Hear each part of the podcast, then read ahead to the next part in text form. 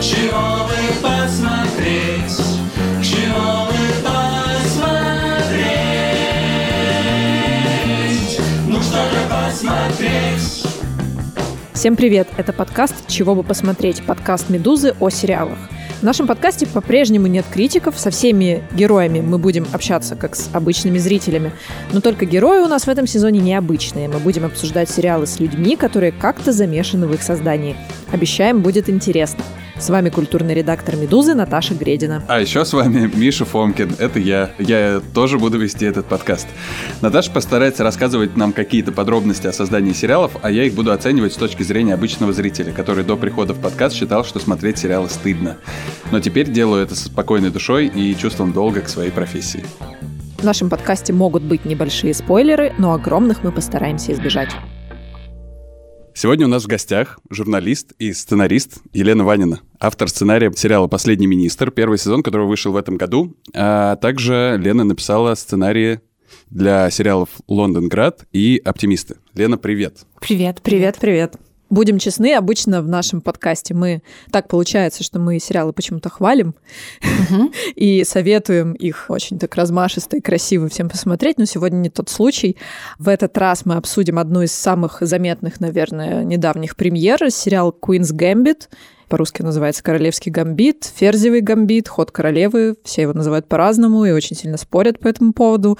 Недавно он вышел на Netflix. Это сериал, снятый по одноименному роману 83 года американского писателя Уолтера Тевиса.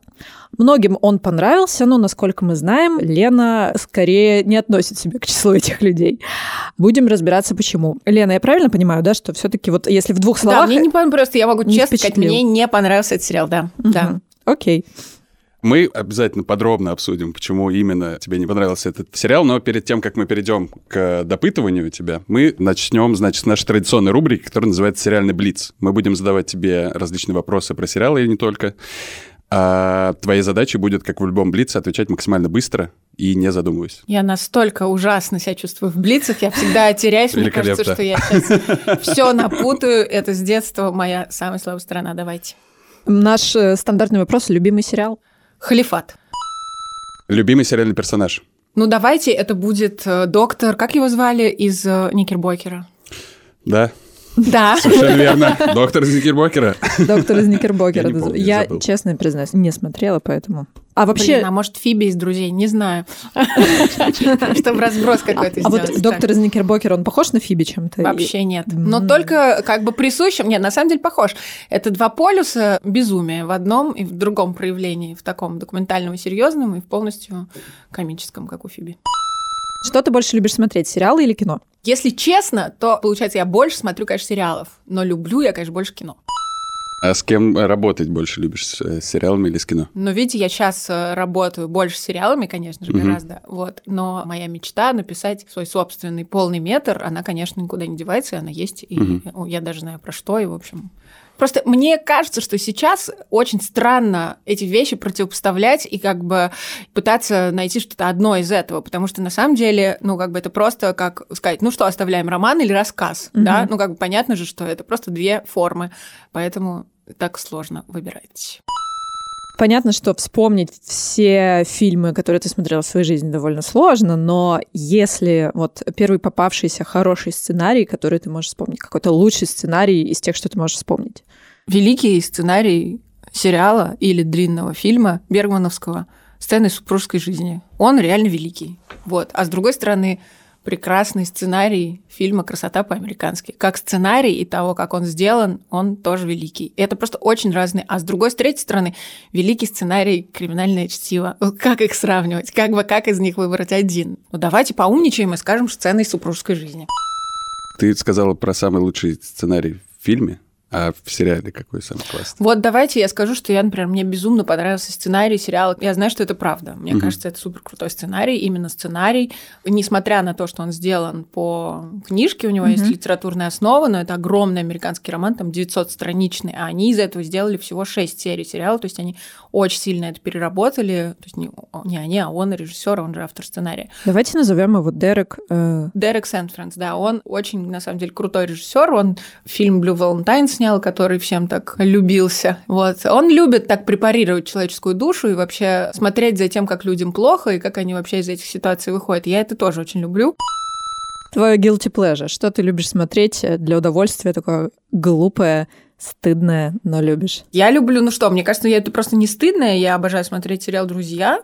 И это точно такое, не знаю, насколько guilty pleasure, да. Могу смотреть его с любого места. Смотрела сериал «Друзья» раз, наверное, 15 все сезоны, вот, и как бы это энциклопедия не русская, если жизни, то вообще жизни. Еще очень люблю сериал Black Books. Мне кажется, он ужасно крутой, он тоже абсолютно безумный, такой английский юмор. Если «Друзья» — это американский такой сериал, то понятно, что это американский юмор, то вот Black Books — это абсолютно английский юмор, такой немножко Монти Пайтоновский, шизофренический, абсолютно отлетевший местами. Это очень-очень поднимает мне настроение в минуты, когда мне хочется как-то погрустить. Я часто его смотрю. Я обожаю сцену из Black Books, когда ему нужно подбить счета и разобраться Да, со да, своей да. бухгалтерией. Он просто сидит и воет за столом. Он не может Да, и там на самом деле этот сериал классный очень, потому что там все как бы все такое гипертрофированное, и как бы все не про жизнь, но на самом деле я, когда вот эта вот серия, где действительно, где эти счета и бухгалтерия, я просто понимаю, что каждый раз, когда мне нужно просто отправить какое-то, даже не в налоговое что-то, а собственному какому-то бухгалтеру что-то прислать, какие-то бумаги, начинается ровно вот это же самое. Я просто не могу, я путаю все подписи, у меня все не там, не так. То есть в этом много очень правды и каких-то очень тонко подмеченных деталей, и поэтому он для меня такой кайфовый, что это не просто гротеск какой-то непонятный, а это все все равно очень про жизнь и про очень жизненные какие-то ситуации. What? What does that mean? No, what? If you live in a council flat beside a river but are not blind, what? Если бы ты могла написать сценарий под любого актера во вселенной, кто бы это был? Да, и что бы И это что бы была это была за история? история? Ну как, интересно было бы, конечно, что-то написать и для Руффало, и для Ди Каприо, и для... Ну, как бы это все такие просто ребята, ого-го, большие. А с другой стороны, я думаю, может, мне вообще не интересно для какого-то огромного актера написать, а интересно открыть какого-то неизвестного. Хорошо, а если это герой, это будет мужчина или женщина? Ну, женщина интересно, конечно. Понятно, что сейчас всем интересна женщина, нужны женщин. Хотя мне тоже очень нравятся мужчины, и тут ничего не сказать. В смысле, как героя, да? Вот, женщина. Ну, давайте подумаем. Для Кейт Бланшет, конечно, я бы с огромным удовольствием что-то написала. Это понятно, что это как бы какая-то великая совершенно актриса и супер интересная. Как у тебя с шахматами? О, господи. Не, у меня с шахматами так. Я знаю, как ходят все фигуры, и я, в принципе, умею играть. У меня было какое-то обострение любви к шахматам, и я пыталась даже читать какие-то шахматные книги и задачки. Но далеко в этом я не продвинулась. Я несколько раз интересовался шахматами. У меня был сосед шахматист, и еще в Москве проходил турнир претендентов недавно. У него была очень мощная публичная программа, и там были школы, значит, для новичков, скажем так. Я туда ходил, мне стало очень интересно, но я закончил на том моменте, когда, значит, потребовалось думать много. Блин, я вам сейчас расскажу свою самую любимую историю про шахматы. Я в детстве, когда мне было лет 5 или 6, знаете, эти были дома какие-то, культуры или что-то такое, ну, куда детей водили в кружки, короче. И бабушка, она привела меня на какой-то кружок, я решила, что я буду совершенно в разные ходить и пробовать. И, в частности, я пришла зачем-то в кружок по шахматам, Значит, и там был мальчик, меня посадили с каким-то мальчиком рядом, и я начала очень уверенно с ним играть. Как мне казалось, я играю. А он просто говорит, что ты делаешь? Я говорю, ну, хожу, да. Я, естественно, не знала, как ходит ни одна фигура, и меня просто возмущало, почему, что у него за такие рамки в голове, конь так не ходит. Я говорю, кто так сказал? И, в общем, мальчика довела я, кажется, до истерики, он сбежал, и так вот мои походы в шахматные кружки закончились. Fake it till you make it. говорится. Посиди за доской, поймешь. Ну что, Наташа, может быть, ты нас вытянешь в качестве шахматного эксперта? Нет, не вытянула. Я коротко скажу, что в шахматах я вообще не разбираюсь. Папа пытался меня влюбить в эту тему, муж пытался влюбить меня в эту тему, ничего не получилось. Меня очень легко обмануть. То есть меня всегда соперники обманывают вот этот детский мат, они мне, я думаю, ставят все, потому что я хлопаю ушами и не могу сосредоточиться. Тем сильнее меня удивил тот факт, что меня увлек сериал про шахматы в какой-то момент. Во-первых, нужно сказать, что главным экспертом, собственно, по шахматам в этом сериале был Гарри Каспаров, 13-й чемпион мира. И люди, которые разбираются в шахматах, они, в общем, сериал за это хвалят. Говорят, что лажи откровенной там нет. Я должен еще сказать, что мне кажется, что этот сериал хвалят вообще все. Правда, практически все. Мне просто кажется, что он не про шахматы. Возможно, потому что я не до такой степени прекрасно разбираюсь в шахматах, mm-hmm. что я не могу увидеть как бы всю красоту расположенных на доске фигур. В этом смысле, насколько я понимаю, что там действительно все сделано довольно достоверно, а зная, как бы, как устроено как бы экспертное знание как бы в сериалах, и в русских, на самом деле, и в американских, в любых, ты понимаешь, что там действительно могут вполне ребята сделать так, что там будет королева ходить как конь, а конь как королева, и это будет как бы сериал про шахматы. И mm-hmm. все это будет страшно позорищем. И как бы в этом смысле супер классно, что они позвали Каспарова, он ему придумал всю эту шахматную историю, вот, и сделал это как бы красиво. Чтобы не быть голословными и чтобы так уж сильно не ругать сериал «Ферзевый гамбит», или «Ход королевы», как он называется, мы решили поговорить с журналистом, кинокритиком и специалистом по шахматам Максимом Андреевым. Недавно он написал для Фонтанки.ру большой-большой текст э, с разбором этого сериала, из которого, в общем, становится ясно, что с точки зрения шахмат в нем все хорошо. Я в шахматы играю с пяти, наверное, лет. Я никогда не играл профессионально, но я, как все шахматисты, я играл во Дворце пионеров, потом на бульварах, Потом в каких-то там специальных секциях я получил кандидата в мастера, но это сейчас сильный мастер. Я смотрю много кино, много старого кино, да и, в общем, нового тоже. И в 99% фильмов, где есть шахматные сцены, они сняты с чудовищными, грубейшими, невероятными шахматными ошибками и. Вот играют в кино в шахматы. Стоит доска. И в четырех случаях из пяти она стоит неправильно. Даже в гениальной седьмой печати, где рыцарь играет со смертью, и казалось бы, ну, это важная партия со смертью, он жить умереть. И у него поле А1 слева белое, а оно должно быть черное. Так вот, я начинаю смотреть «Ход королевы», и вижу первый раз в жизни реально, ну хорошо, второй раз в жизни, что, во-первых, значит, в первой серии, когда она совсем маленькая, уборщик мистер Шайбел выставляет реально на доске реальные дебюты, и он их правильно называет. Он показывает вариант Найдерфа в сицилианской защите. Вот, говорит, вариант Найдерфа. А вот вариант дракона. Вот. И дальше, ну, я так по-прежнему смотрю с недоверием, потому что я уверен, что ну, сейчас будет какой-нибудь прокол, да, наверняка будет, какая-нибудь. И вдруг, значит, этот мистер Шайбел делает ход F2, F4 вот в варианте дракона, который сейчас, ну никто так сейчас не ходит, кроме последнего рыцаря романтических шахмат Василия Иванчука, гениального. И до меня доходит, что это 57 год. Это атака Левенфиша, так называемая, в честь русского мастера Георгия Левенфиша названная. И тогда как раз это 57 год, когда Роберт Фишер, он был прототипом, значит, главной героини, он впервые выиграл в 14 лет чемпионат, открытый чемпионат США. Он был как раз вундеркиндом, да, и тогда все играли F4. И вот с этого момента я начинаю смотреть, не отрываясь, потому что вот я понимаю, что ребята подошли крайне серьезно к шахматам. У этого сериала было два главных консультанта шахмат. Значит, Гарри Каспаров и известный очень в Америке шахматный тренер Брюс Пандольфини. И я читал интервью этого Пандольфини, Значит, во-первых, он их всех научил играть. Там профессионально переставляют фигуры. И вот перевод часов правильный, потому что часы тоже переводят в шахматах неправильно, как правило. Все партии очень сложные. Там 8 реальных партий, все составлял Каспаров ну, кроме самых там первых, где они с уборщиком играют. И финальная партия с Барговым, значит, это отдельная просто статья, отдельная эпопея. Это партия Василия Иванчука с одним гроссмейстером Вольфом, сыгранная в Биле в 1993 году на межзональном турнире. Она начинает ферзевым гамбитом D2, D4, так первый раз в жизни сыграл Фишер в легендарном матче со Спасским.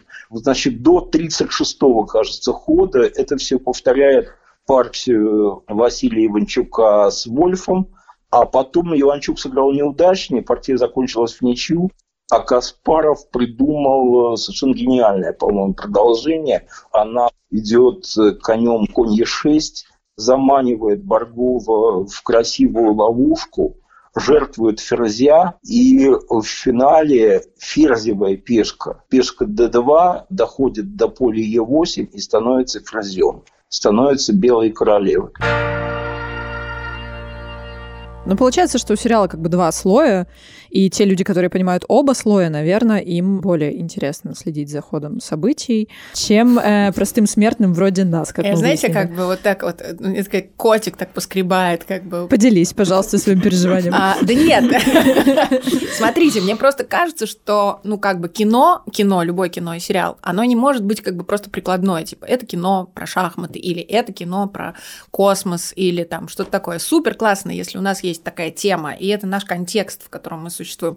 Но мне кажется, что просто все равно в любом сериале и любом вообще произведении самое важное это драматургия, да. И как бы про что бы он ни был, как бы красиво там не стояли фигуры на шахматной доске, все равно должна быть драматургия. И это для меня какой-то на самом деле феномен, в смысле, что, на мой взгляд, там практически отсутствует драматургия. Мой друг один сказал, что смотреть этот сериал – это как сидеть в плюшевых тапочках. То есть там даже самые страшные, самые какие-то острые углы, самые такие моменты, когда на самом деле ты думаешь, а, вот сейчас ей будет плохо, а, вот сейчас вот будет какой-то кошмар. Но и это все аккуратненько так срезано, сглажено, все вот так вот, как бы мать умерла, но ничего, она вот уже домик ремонтирует через просто буквально два кадра, да, там как бы в запой впала, запой вот, кстати, показан, на мой взгляд, очень достоверно, да, в этой сказке. Но вышла она из этого запоя, уже просто почистила зубы с подружкой, попила чай, вот уже и нет запоя. И вот, в принципе, все проблемы, которые у нее возникают, они так и решаются. Понятно, что там все говорят, это сказка, и это очень важно, и что вот надо было бы, наверное, еще, чтобы она вот под Рождество вышла, и тогда уже совсем как бы можно Дед Мороза еще где-то поставить. Но как бы на самом деле для меня все равно это не работает, потому что, окей, это сказка, но в сказке больше гораздо, чем в любой драматической форме, и вообще в сказке это такой жанр-то основной. В этой сказке всегда очень четкая тоже структура с усложнениями, с какими-то препятствиями. И все это, ну, как бы для меня лично, я вообще не говорю даже, что он плохой. Я в этом смысле говорю, что он просто категорически не подходит для меня. Вот, потому что если я говорю, что мой любимый сценарий это на данный момент там фильма, я знаю, что это правда, где как бы такая драма, что многие говорят мне, я не могу это смотреть, там все слишком тяжело, мне слишком плохо. Вот, вот в «Королевском гамбите» мне совсем не хватило точек, где я могу как бы как-то к ней присоединиться, где я должна ей как-то сопереживать. Она ужасно милая, она симпатичная, у нее красивые платья, очень приятно смотреть на такую девчонку. И да, вот, ну, есть такие тяжелые эпизоды с ее мамой, да, которая сходит с ума, но и это все как-то очень так мягко, очень игрушечно, очень вот насколько все игрушечно там есть, начиная как бы от декораций, в которых они существуют, заканчивая там прекрасными совершенно очень красивыми костюмами, но тоже абсолютно как бы сказочными и не настоящими, вот такая же там и драма. Но мне в какие-то моменты было просто, я уже злилась, я говорю, господи, ну как так? Ну вот сейчас уже, сейчас, сейчас, сейчас ей будет плохо, ну давай же скорей.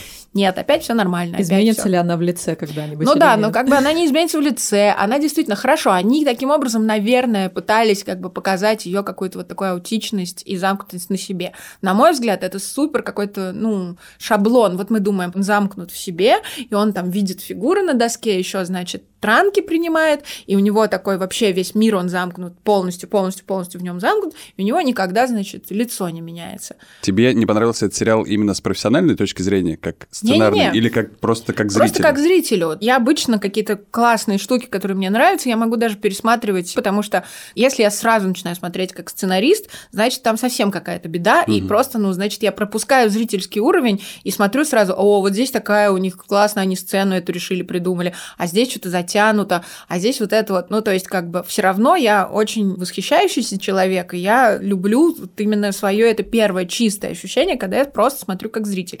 И здесь именно как зрителю мне этого не хватило. Прям сразу не зашел или поначалу было ок? Не, прям сразу. Но Я... досмотрела при этом. Да, нет. И главное, что, понимаете, как? Он местами очень классно сделан. Там есть очень хорошие сцены. Я вообще не говорю, что он как бы бездарный. Все люди, которые его сделали, глупые, неумные и бесталанные существа. Дай бог, они бы больше ничего никогда не сняли. То ли дело я. Ну, как бы нет, конечно, я так не говорю. Просто я все время смотрела и думала, когда меня вынут из этого кокона, вот как раз из этих уютных тапочек. И да, несмотря на то, что это сказка, но эту сказку, они сами эту сказку, ну, разрушают изнутри. Это же все равно такая черненькая сказка про девочку из детдома, про таблетки, на которых она сидит. Я когда просто стала смотреть сначала, как это снято, просто именно визуальный какой-то стиль mm-hmm. этого повествования, для меня он уже, я такая думаю, ну, если уж вы как бы берете такие штуки, как вот детская наркомания, ну, типа одиночество ребенка. Не надо делать это такой сермягой, ну, как бы не обязательно. Но мне не хватило в этом тонкости и жизненности. Мне показалось, что это очень сделано, как вот, ну, куколки, которых вот вырезали, и на которых надо одежду было надевать. Многие приводят этот аргумент, а для меня это просто странный аргумент в смысле как бы искусства, когда все говорят, ну, вот его зато посмотрит много людей, и много людей подумает о том, как вот дети живут в детдомах, и как вот, значит, шахматы есть. И вот угу. сейчас на волне этого сериала дико взрастет интерес к шахматам. Ну, как бы окей, если у нас такие цели, да, мы их достигли и добились. Для меня просто удивительно, почему это так нравится такому большому количеству Мне людей. Мне кажется, возрастет интерес к платьям красивым и к каре. А вот к шахматам, не знаю, до первой странички в книжке. Тут на самом деле можно и придумать, что классного. Нет, там местами есть какие-то очень поэтические моменты, и очень многие говорят, что ой, как же, ну это же такой Набоков, и вот это защита угу, Лужина, да. и безусловно, конечно, там есть, им понятно, что они читали, перечитали это все всего Набокова, и вот эта поэтика, и действительно вот эта красивая метафора, то, что она как бы не настолько разрушенная и неустроенная, и ничего не значащая жизнь ее настолько нет, что она выбирает для себя вот этот управляемый мир шахмат, потому что она его может контролировать. Mm. И это такая понятная схема побега. На таком уровне как бы все вроде бы есть, но просто почему-то они так решили, когда они берут какую-то тему, они решили, что они будут ее показывать вот просто очень примерно. Получается, ты смотришь про какую-то очень абстрактную девочку, очень абстрактные проблемы, и в тебя, ну как бы нет, они в тебя попадают, но не в тебя, а вот о, да, вот хорошо, что у кого-то так угу. получилось, даже вот из детдома всех победила, и потом пошла в народ с мужиками шахматы играть. С советскими мужиками. Но тут важная такая штука, я когда про это думала, я думаю, что та степень гротеска, к которой они как бы приходят уже в последних сериях, которые про Россию, она отчасти оправдывает и начало, потому что она как бы говорит – как бы, ребята, смотрите, стюардессы у нас даже в каких-то да, шапках безумных, да? Было. да? Я да, расстроился вот. очень, когда увидел. Вот, и в Москве у нас тут храм Христа Спасителя, и Кремль длинный. Но как бы неважно, ребята, мы не про то. Мы просто стебемся над этой всей эстетикой советской, да, как бы. Мы вообще про другое. Нам вообще не важны вот эти интерьеры, и играют они в шахматы в каком-то действительно угу. просто да, да, зиккурате в каком-то вообще как непонятно в фильме Дау где. просто что-то. Да, да, да, да, да, вот. И это все как бы неважно. Вот такой вот гротеск, и да, да, мы понимаем, что мы условные, и да, мы не стремимся никакой точности, а мы делаем какой-то сказочный мир, действительно какой-то там, не знаю, Алису в стране чудес, с которой тоже уже сравнивали этот сериал, вот, сказочный. Но тогда мне не хватило этой сказочности. Получается как бы немножко не то, ни другое, да. То есть мы вроде и не про серьезные проблемы, но с другой стороны и не сильно про сказочное. Про шахматы, но и не очень про шахматы, потому что конце вообще появляются шахматные партии, на которых хотя бы как-то сосредотачивается внимание. А так она просто ходит, очень быстро нажимает эти кнопки, и все прекрасно. Такой вопрос у меня в связи с этим. Может быть, это роман такой? Мне кажется, что тут, к сожалению, так не работает. Может быть, роман такой, не надо было, значит, экранизировать этот роман. Ага. Вот. Угу. Или, насколько я знаю, как раз роман хвалили, и роман гораздо подробнее, и в каких-то моментах гораздо острее. А тут, насколько я понимаю, но я не буду утверждать, потому что я просто не знаю, что как раз какие-то углы, они как бы сглажены, да, и как mm-hmm. бы вот сделано все помягче. И я не знаю, я про это не читала совершенно, никаких интервью с создателями я не читала, то есть насколько это как бы было какая-то намеренная продюсерская штука, да, просто, ну, вряд ли Netflix стал бы срезать какие-то углы, мне сложно себе представить, вот, все таки они очень сильные какие-то экспериментаторские вещи делают, потому что, конечно, у нас сплошь и рядом ты встречаешься с тем, что продюсеры тебе говорят, слушай, ну да, ну здесь хочется, чтобы стояла женщина на краю могилы и орала, ну давай это очень будет как-то жестко, давай лучше это будет как бы девушка молодая, а могилу уже закопали. Ну, в общем-то, примерно смысл тот же, но смотреть попроще. Ну, я утрирую, опять mm-hmm. же, но мне очень интересно, драматургическое ли это решение, осознанное ли это решение, вот сравнивание всех этих углов, да, потому что действительно мы такую сказку сделаем, ее очень много кто посмотрит, а так бы была какая-то жесть детских домов или какая-то жесть ребенка, наркомана, это же вообще кошмар. А так мы как бы поднимаем эти темы, но как бы делаем так, что это может посмотреть огромная аудитория. Ну, Мне теперь тоже не нравится, чего. Мы тебя разубедили так быстро. Я хотел сказать, что я Ну, согласен с тем, что это немножко прянично все было, потому что два момента, которых довольно странно прозвучит, которых мне не хватило в этом сериале. Во-первых, это передозировка транквилизаторами. Не ну, то есть это хватило? довольно странно, что этого не произошло, потому что она ест так горстями и так далее. И второе, я ожидал чего-то более страшного в момент ее приезда в новую семью. Ну, то есть Да. этот чувак был супер подозрительный, и я уверен был, что сейчас будет что-то совсем нехорошее. Но в итоге он просто свалил. Так вот в том-то все дело, это ровно то, о чем я говорю. Мгм, а я мгм. ожидала какой-то жесткости, когда она будет выходить из запоя. Потому что если кто-нибудь когда-нибудь даже издалека и со стороны видел, как люди выходят из запоя, это очень страшная просто штука. Это страшно. И как бы это страшно смотреть на человека, это просто ужас какой-то. А здесь и этого нету, да. Ой, меня, мне кажется, так будут все потом ругать, ненавидеть и говорить, как это самый гениальный сериал. Да посмотрите на эту девушку, да это же просто наше знамя феминизма. Это значит, что девчонки могут все. Но мне кажется, что здесь нет вот этой вот супер темы про то, что, типа, важно, что она женщина. Ну, потому что учатся постепенно люди так делать, чтобы это не было все-таки, наверное. Меня обманули. Да. Там в самом начале был момент, когда она вынуждена играть с другой девочкой, потому что их вместе посадили на первом самом чемпионате. И эта вторая девочка говорит, ну, нас, наверное, вместе посадили, потому что мы девочки. Тут же она ее выигрывает, и вообще как будто про эту линию забывают. То есть дальше... Может быть, привыкли просто все же. Я, например. Ну да, и мне кажется, то что просто тоньше это делают э, чуть-чуть. Хотя, например, когда там приходит э, к ней журналистка Life и Мгм. берет у нее интервью и как бы говорит, что ну ты же девушка, а как тебе играть со всеми этими мужчинами? Все равно, конечно, это есть, потому что она такая, значит, воздушная, в красивых этих платьях, с этими какими-то невзрачными, ну, а или очень даже взрачными и секси-мужчинами. Мгм. Вот. Но как бы это не то, что давайте женщины, ну, как бы мы все можем. Это не про то, конечно. В чем твоя версия, почему нравится так сильно этот сериал? Ну, мне кажется, вот опять же, он очень комфортный. Ну, то есть, как бы, там вроде как есть сложные темы, но тебе не нужно совершенно разрывать свое сердце для того, чтобы про это думать. То есть, как бы, ты можешь спокойно прийти с работы, очень уставший, задолбанный своими собственными делами, и посмотреть две-три серии этого сериала, и он тебя как бы не вскроет. При этом он как бы будет умный про шахматы, про ребенка из детдома, про амфетамины, и как бы весь набор. И вот, типа, ты посмотрел интеллектуальный сериал, затрагивающий какие-то сложные темы, эстетский, красивый, но при этом от тебя не требуется никакой работы. Но с другой стороны, я прекрасно могу понять, что при той жизни, которая сейчас есть, при вот этом 2020 годе, когда все уже просто уровень паники и страха повышен просто на 250 тысяч процентов, и ни у кого нет уже сил ни на какие как бы страшные штуки, но при этом хочется чтобы это было, типа, сериал про шахматы, про девчонку и про всякие сложности, и он для этого идеально подходит.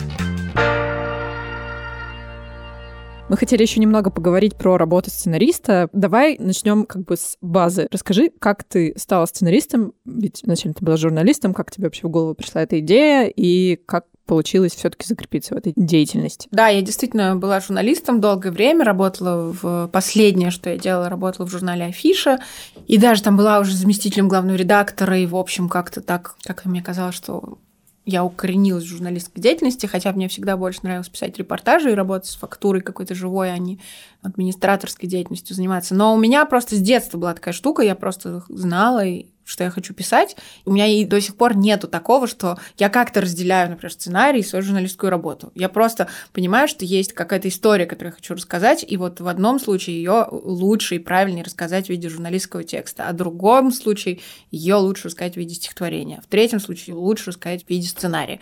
Поэтому меня не раздирают противоречия. Но, в общем, все получилось довольно смешно. И как-то я про это со всеми разговаривала, что вот классно было бы в кино, сценарий. Вот. И мы работали тогда вместе с Ромой Волобуевым, потом Рома первый ушел из афиши, стал там, значит, что-то делать уже в сериалах свое. И он э, в какой-то день мне звонит и говорит, слушай, а вот тут есть такая идея смешная, написать сериал про то, что было бы, если бы оппозиция выиграла выборы. Давай вместе с тобой напишем пилот. Вот, и мы написали смешно, как-то бойко и весело, очень придумали сериал «Завтра», который как бы в итоге не понравился ни, никому, ни либеральной общественности, ни тем, кто сидит в Кремле. Все на нас обиделись, и мы ужасно любим до сих пор этот пилот, вот, но никто так и не придумал, где на него найти денег, и, в общем, он лег на полку. Но если бы не он, то отчасти не было бы, наверное, последнего министра, который в итоге угу. оказался такой супер странной репликой этого самого завтра, который у нас возникло в голове.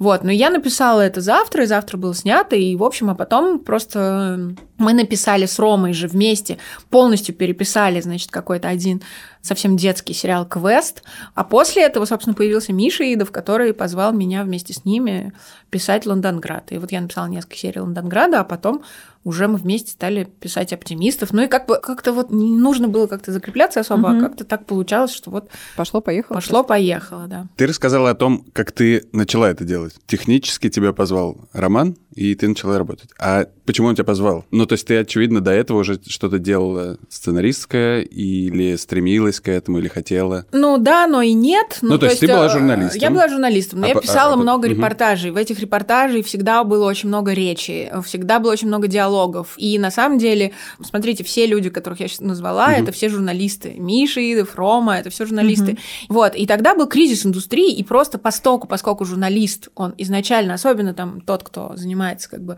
репортажами, но и не обязательно, он нацелен на то, чтобы искать фактуру, изучать ее, изучать персонажей, про которые ты пишешь, придумывать и выстраивать логику этого текста, то на самом деле как бы переход из журналистики в сценаристику казался довольно логичным. Мы как-то стали этих героев оживлять, они говорили у нас по-человечески, мы как-то стали такую фактуру журналистскую туда тоже тянуть и говорить продюсерам, там, что на это надо время, а вот здесь нам нужен какой-то эксперт, а вот здесь нам нужно еще как-то углубиться в фактуру, вот. И кажется, что поэтому это как-то так и случилось, и так вот, что и у меня это получилось там. Интересно, что когда меня спрашивают примеры хорошего сценария, я вспоминала все время тоже какие-то фильмы по расследованиям, например, Spotlight был фильм, mm-hmm. или вот недавно вышел э, Соркина фильм э, «Суд над Чигакской семеркой. Uh-huh. Он же вообще не зрелищный, но там текст, и это как будто экранизированное журналистское расследование.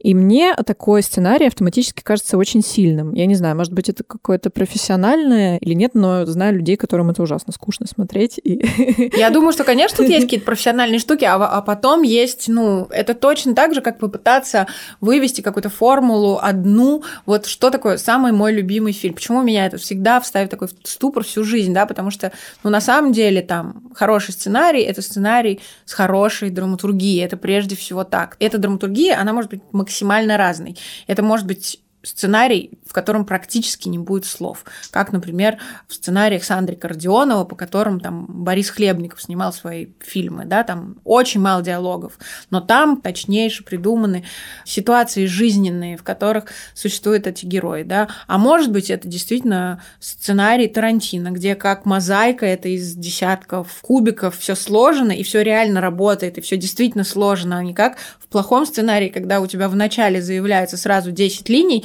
а до финала доходит, дай бог, одна, все остальные где-то теряются, этого героя забыли, тут куда-то вообще это все унеслось, все разрушилось, да. Хороший сценарий – это хорошо и понятно рассказанная история. И опять же, если мы там, например, говорим про кино и про сериалы, тут будет разница, потому что в кино это может быть какой угодно сценарий. Это может быть такой сон, и там вообще практически не будет сюжета. Или это будет действительно фабульная история, в которой мы будем говорить, нет, вот тут начало, вот так герои развиваются, вот здесь вот у них осложнение, а вот здесь кульминация, вот здесь конец. А может быть, вообще какая-то третья история, если это авторское кино. Миллион всяких разных вариантов структур сценария, которые сделаны на самом деле и работают только в том случае, в каком вы смотрите и вы этому верите. И это почему-то работает. И этот мир, как бы странно он не был сделан, он действительно существует. Вам не кажется, ой, какой-то странный герой, а здесь какой-то непонятный сюжет. Это значит, все, вот эти углы там сценария и потом режиссуры, они полезли, они вылезают. Значит, недостаточно доработан мир. Значит, недостаточно допридуманы герои. Вот, значит, там чего-то не хватает. И если на самом деле посмотреть на всякие разные сценарии хоть Коинов, хоть кого-то из таких прямо великих ребят, ты очень часто будешь там видеть какие-то сценарные нестыковки, которые совершенно тебя никак не будут волновать. Потому что ты уже погрузился, и ты как бы в этом мире, и ты ему веришь, да, и ты в нем существуешь. У меня такая рубрика признанием своего лоховства. Я совершенно не разбираюсь в сценариях. Ну, то есть ты сейчас говорила о том, что можно каким-то образом наблюдать за тем, каким является сценарий в том или ином фильме. Но вот у меня, мы вчера с Наташей это обсуждали, я не могу вспомнить ни одного фильма, который я бы оценил именно за счет сценария, потому что я не могу его представить. Есть картинка, например, да, есть сценография, есть костюмы, есть музыка, а сценарий, он где-то, ну, типа, тут, его не видно. Как следить за сценарием и как оценить крутость сценария? Ну смотри, действия в фильме есть. Присутствует. Все да-да-да. действия Да-да-да. это сценарий. Ага. Герои как-то говорят, они говорят так, как написал сценарист. Или режиссер потом поправил, но это не важно, это все равно сценарий. Да? Мгм. Как фильм начинается, какая точка входа в него, почему мы начинаем именно с этого момента, а не с другого, что происходит в этом моменте. Вот это все сценарий. Просто ты можешь как бы и не понимать, что это Мгм. сценарий, но действительно там же у тебя будет написано там интерьер такой-то день, герой заходит в такую-то комнату, а там сидит что-то. И вот как бы, что значит хороший сценарий? Это то, как устроена драматургия этого самого фильма. И опять же, это не значит, что там вот есть три акта, и обязательно всем надо знать, что такое три акта, и нужно знать, что вот в первом акте тут вот у нас экспозиция и Мгм. какое-то зарождение героя, а во втором препятствие, а в третьем разрешение. Это совершенно не нужно знать человеку. Человек на самом деле воспринимает это на интуитивном уровне. Но мы же все как бы на самом деле, когда ты начинаешь особенно учить, как бы, как вот сценарии устроены кого-то, то ты понимаешь, что вот статус написать в Фейсбуке хороший, Мгм. это то же самое. Тебе тоже нужна какая-то завязка, какое-то что-то, какое-то развитие, какая-то кульминация. Вот это то же самое и есть. И на самом деле, если ты понимаешь, что Вау, какой поворот. Ого, ничего себе, я от этого вообще такого не ждал. И это сценарий. Вот оно что. Вот это они закрутили, говорят некоторые, тоже сценарий. Офигеть, как она ему это точно сказала, сценарий. Вся структура как бы фильма – это сценарий. Получается, что сценарий — это самое важное, что есть в фильме или в сериале. Я, конечно, скажу «да», а потом придет кто-нибудь и скажет «да, ну эти сценарии нахрен». Да нет, но на самом деле, конечно, да, потому что просто, ну, если у тебя ужасный сценарий, и ты возьмешь даже самого лучшего режиссера, может быть, ему повезет, и он из этого что-то вытянет не печальное, не пошлое, не глупое, вот, но чаще всего не вытянет. Просто это будет плохой фильм, потому что там будут непродуманные герои, или там будут жуткие диалоги, или там будут ситуации, которые абсолютно нелогичные, или там будут штуки, в которые ты не веришь. Опять же, просто очень много разных примеров. Есть, например, Вон Карвай, который не пишет сценариев для своих фильмов. То есть, может быть, он и пишет этот сценарий, но он никогда не дает актерам прочитать весь сценарий. Он берет и как бы дает карточку, которая сегодня вот у тебя эта сцена. И ты должен импровизировать в рамках заданной штуки.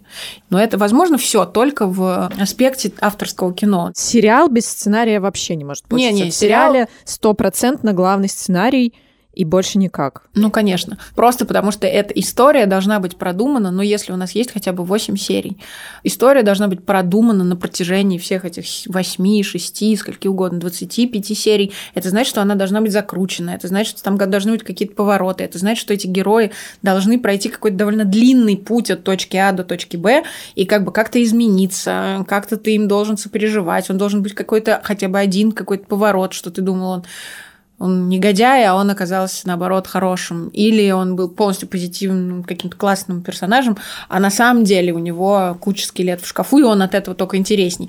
Ну, в общем, и если это не продумал сценарист, то, ну, опять же, нет, как? Если режиссер потом берет и сам начинает работать сценаристом и да, придумывает это, доделывает, дописывает, но это все равно сценарий. Неважно, как бы, кто его написал, без него все равно не обойтись, конечно же. А почему тогда никогда не говорят, что сериал «Последний министр» сценариста Елены Ваниной и там, значит, режиссера Романа Волобуева. Почему режиссер главенствующую роль тогда играет? Потому что, во-первых, Рома тоже сценарист, и даже в большей А. степени, ну, как бы... Ну, то есть вы вместе Мы писали? вместе писали, да-да-да. Вот. Но хорошо, предположим, я понимаю твой вопрос, и давайте мы возьмем какой-то сериал, который написал, там, я не знаю. Это на самом деле совсем не так. В Америке вообще не так, потому что в Америке есть эта самая известная Шоураннеры. фигура шоураннера, Мгм. который является главнее режиссера, и он на самом деле следит за всем сериалом, а режиссеру у тебя могут, знаете, от серии к серии меняться. Вот мы смотрим Game of Thrones, там Мгм. каждую серию разный другой режиссер. Это вообще как бы никого не смущает. А шоураннер, он следит за всем, он над. Просто сценарист, это, к сожалению, может быть, это будет меняться, но вот так исторически это такая очень теневая работа, потому что действительно потом приходит режиссер и говорит, вот я, я все снял, и как бы вот я. И в этом смысле, что как бы, это на всех уровнях так. Это очень часто бывает очень тяжело говорить продюсером и, например, режиссер может сказать, а я сказал, что будет так, Мгм. а сценарист не может. Сценарист говорит, я считаю, что это полный бред, так нельзя делать. Продюсер говорит, а я говорю, что надо. И ты как бы завоевывая это уважение, завоевывая собственное право, это, безусловно, меняется, это все как бы становится постепенно лучше, но все-таки эта проблема все равно есть, как бы такого, что сценарист это, ну, сядет, напишет, что ему скажут. С этим, конечно, связано очень много проблем, когда говорят, ну а почему вот у них такие сериалы, а у нас сякие? Да, я как раз хотела спросить, именно поэтому считается, что в России слабый сценарий, потому что нет вообще этого поля, как бы оно выжженное или что? Очень во многом это связано просто с тем, как устроена сама индустрия, то есть ее отсутствие. Ну, например, в Америке и в Европе даже, да, все понимают, сколько времени нужно на то, чтобы написать хороший сериал. Это, ну, как бы, это год работы, минимум. Мгм. А некоторые там говорят, что это 2-3 года работы, ну, если это там какой-то первый, например, сезон, второй и третий сезон всегда пишется быстрее, потому что у тебя уже есть мир, у тебя уже есть персонажи, тебе уже примерно понятно, что с ними будет происходить, а первый сезон — это выдумывание вселенной, это выдумывание героев, это полностью выдумывание все равно основной коллизии, на это нужно время. Ну и как бы это минимум год работы. Очень мало кто у нас готов давать такое время сценаристам на работу. У нас нам говорят, давай за три месяца. Ну, ладно, ну и как бы, и ты даже просто тоже так прикидываешь, да, это, может, и нормально, а ненормально, потому что просто физически не успеть придумать это так, чтобы это срослось везде, чтобы это вот эти все линии, они как бы срослись, чтобы герои у тебя были не ходульные, чтобы как бы в ситуации все были какие-то умные, и слова они тоже говорили не идиотские, да, ну, к сожалению, я знаю, что так часто бывает, я когда и журналистом была, я тоже Мгм. понимала, что очень мало кто был готов заказать тебе журналистское расследование, на которое тебе дадут там, не знаю, полгода, да, тебе тоже говорят, за месяц сделай, пожалуйста, ну, как бы, и то, дай бог, а то еще можно за две недели. Лучше вчера. А лучше вчера, да. И потом все говорят, слушайте, ну, наверное, у нас такие идиоты-сценаристы, они просто ничего не умеют. Ну, нет, очень часто вполне себе талантливый сценарист, который просто существует в полном отсутствии времени, как бы возможностей. Ну, то есть, понимаете, что вот мы сейчас говорим про сериал, консультантом которого был Гарри Каспаров. Мгм. Ну, мы, наверное, все не в детском саду и понимаем, сколько может стоить такое консультирование, да? А у нас нам говорят, ну, давайте там, ну, проконсультируйся, если у тебя друзья есть, и ты, как дурак, пишешь, ну, я вам за чашечку кофе, за бутылочку вина, можно мне, пожалуйста, тут полностью придумать, как тут вот это все устроено. И как бы ты тоже чувствуешь себя идиотом, потому что там тебе говорят, слушай, ну это все-таки же коммерческий проект, это же не твой личный фильм, который ты на свои деньги снимаешь, это для какого-то там большого канала или большой платформы. Ты говоришь, да-да, ну вот у нас не принято, у нас, извините, вот как бы не принято. А сколько вы писали «Последний министр»? Последний министр довольно быстро мы написали, ну то есть, опять же, мы его писали, мне кажется, полгода. Может ли быть хороший фильм с плохим сценарием? Если мы говорим о сериалах, бывает просто очень, ну, такой посредственный сценарий, но там классно придуман сюжет, диалоги там так себе, но там так прикольно придуман сюжет, что вот ты уже его и смотришь, и тебе интересно.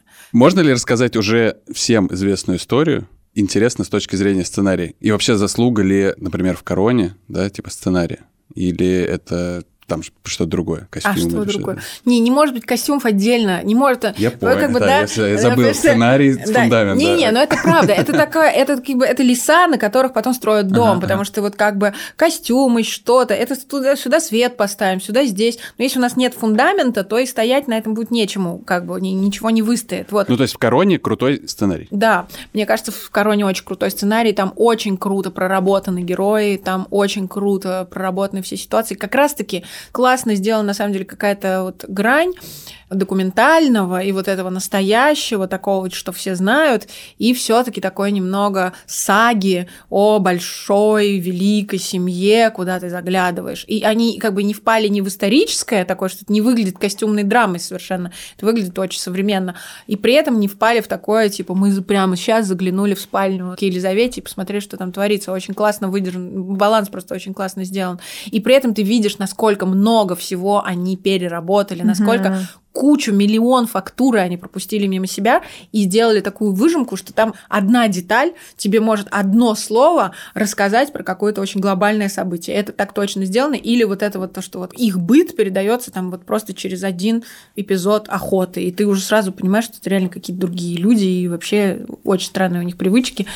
Мне кажется, что очень круто работать с теми историями, которые все знают, потому что тебе нужно придумать, за счет чего ты будешь строить драматургию, полностью известной всем истории. И что ты увидишь в этой истории, что ты сделаешь в ней главным, как ты посмотришь на того или иного персонажа, какое отношение у тебя будет к тому или иному герою, да, как ты интерпретируешь эти события, как ты выстроишь цепочку этих событий. все таки это на то повлияло или другое на что-то на то повлияло. Все равно ты будешь рассказчиком, ты будешь как бы сам интерпретировать всегда эту историю и расставлять все эти точки. И то, как бы, насколько ты это глубоко сделаешь, ну, ты посмотришь, тебе уже будет будет потом неважно, что ты будешь знать, чем кончится эта история. Тебе будет важно смотреть за коллизиями, за персонажами, за тем, как это развивается. Ой, а потом ты еще больше про них узнаешь, а почему это с ним случилось, а почему то. И этот финал, он только делает это все интереснее, мне кажется. Поэтому это просто, ну, сложная задача, потому что это действительно сложно очень продумать, выстроить грамотно, вот. И как бы не избавляться от собственной точки зрения, не делать так, чтобы тебя не было видно, и ты максимально объективно сейчас рассказал историю, вот как было. Это тогда уже журналистика. Это журналистика или да. это документальное кино, и совершенно не нужно это делать в художественном, вот. А ты как бы автор, и ты тоже интересен вместе с этой историей. Кого бы посоветовать нашим слушателям если вы видите это имя сценариста, скорее всего, будет неплохо. В России, не в России, неважно. Ну, то есть за какими сценаристами стоит следить? Наташа Мещанинова очень хороший сценарист. Понятно, что все, что она делает, будет, в общем, интересно. Да? Люба Мульменко, прекрасный сценарист. Сандрик Родионов, прекраснейший сценарист. Вот. Есть, на самом деле, куча ребят, я не вспомню их по фамилиям, которые делают что-то там, какие-то всякие комедийные сериалы в Good Story Media, и они делают их смешно и клево. Вот. вот все молодые ребята сейчас, которые делали сериал Чики, явно, угу. что тоже они интересные. Вот, ну как бы. А в мире кто? Соркин? Ну-ка, а в мире Соркин. А в мире Соркин. Я знаю, давай еще. Мне очень нравится сценарий фильма «Манчестер у моря». Вот его автор Кеннет Лоннерган. Я не могу сейчас сказать вам, насколько он много всего еще угу. сделал другого, но там действительно именно на уровне сценария все сделано очень филигранно, все даже маленькие сюжеты, все срабатывает, все складывается, все оказывается важным. Вот ты видишь какую-то деталь, она оказывается важной. Понятно, что Коины прекрасные, великие сценаристы, и, в общем, чаще всего все, что они делают, это замечательно. При том, что они утверждают, что они никогда не придумывают сначала вот какую-то арку, что они просто придумывают, пишут сцену за сценой и сами не знают, как бы, куда их приведет история. Я не знаю, я до сих пор совершенно этому не верю. Мне кажется, что они вруны, вот, и что на самом деле у них, конечно, есть какая-то рамка, но они, в общем, ей не следуют, да. Ох, спасибо большое, Лена, что пришла. Я теперь буду писать сценарий дома. Тайно, под столом. Буду писать сценарий. С вами был подкаст «Чего бы посмотреть». Подписывайтесь на нас, ставьте лайки. Мы есть на всех основных платформах. Apple Podcasts, Google Podcasts, CastBox, Spotify, а также на Яндекс.Музыке. Слушайте этот и другие подкасты «Медузы». Задавайте вопросы, рассказывайте свои истории, связанные с сериалами, и предлагайте, чего посмотреть в письмах. Присылайте их на почту подкаст собакамедуза.io с пометкой «Чего вы посмотреть». Так, Наташ, ну хватит. До следующего выпуска. Пока. Чего